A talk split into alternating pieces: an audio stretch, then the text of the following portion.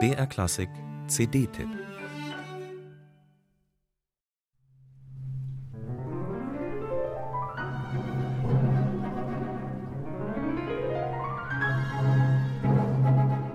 Ferruccio Busoni war ziemlich sicher einer der größten Pianisten überhaupt. Der erste öffentliche Auftritt des Achtjährigen war Auftakt einer Karriere, wie sie zuvor wohl nur Franz Liszt, danach allenfalls noch Sergei Rachmaninow erlebte. Als Pädagoge wirkte der Sohn einer deutschen Pianistin und eines italienischen Klarinettisten in Wien, Moskau, Boston, New York und ab 1908 in Berlin. In seiner 1906 verfassten Schrift Entwurf einer neuen Ästhetik der Tonkunst erwies Busoni sich als echter Visionär.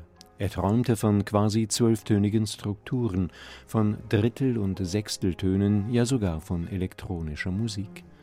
Der konservative Hans Pfitzner sah sich genötigt, solch wegweisendem revolutionärem Elan mit seinem Pamphlet Futuristengefahr zu begegnen und den Untergang des musikalischen Abendlandes zu beschwören doch so sehr der theoretische Querdenker Busoni auf das Neue, noch nicht Gehörte setzte, als Komponist bewegte er sich weitgehend in traditionellen, an seinen Hausgöttern Bach, Mozart und Beethoven orientierten Bahnen.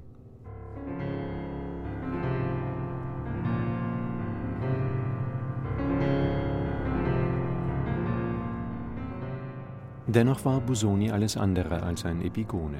Kurz nach der Jahrhundertwende schrieb er sein Klavierkonzert in C-Dur, das schon wegen seiner Ausmaße im Konzertleben ein Exot blieb. Fast 75 Minuten Länge, ein Männerchor mit schwer erträglichem Text im fünften und letzten Satz, ein höchst anspruchsvoller, aber nicht wirklich dankbarer Klavierpart, all das ist dann des Guten wohl doch ein wenig zu viel und hat die Rezeption nicht gerade beflügelt.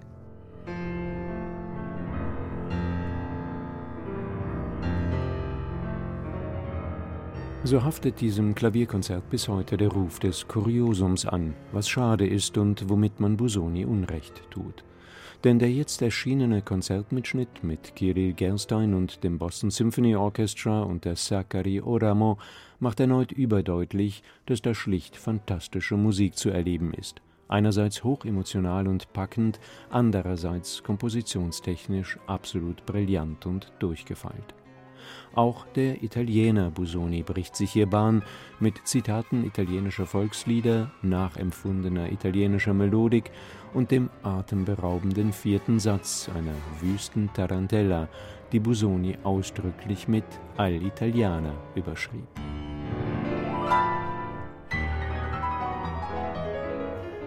Der Männerchor am Ende bleibt die Achillesferse des Stücks. In diesem Live-Mitschnitt auch deshalb, weil der Tanglewood Festival Chorus ein wenig bemüht agiert. Überragend hingegen spielt Kirill Gerstein.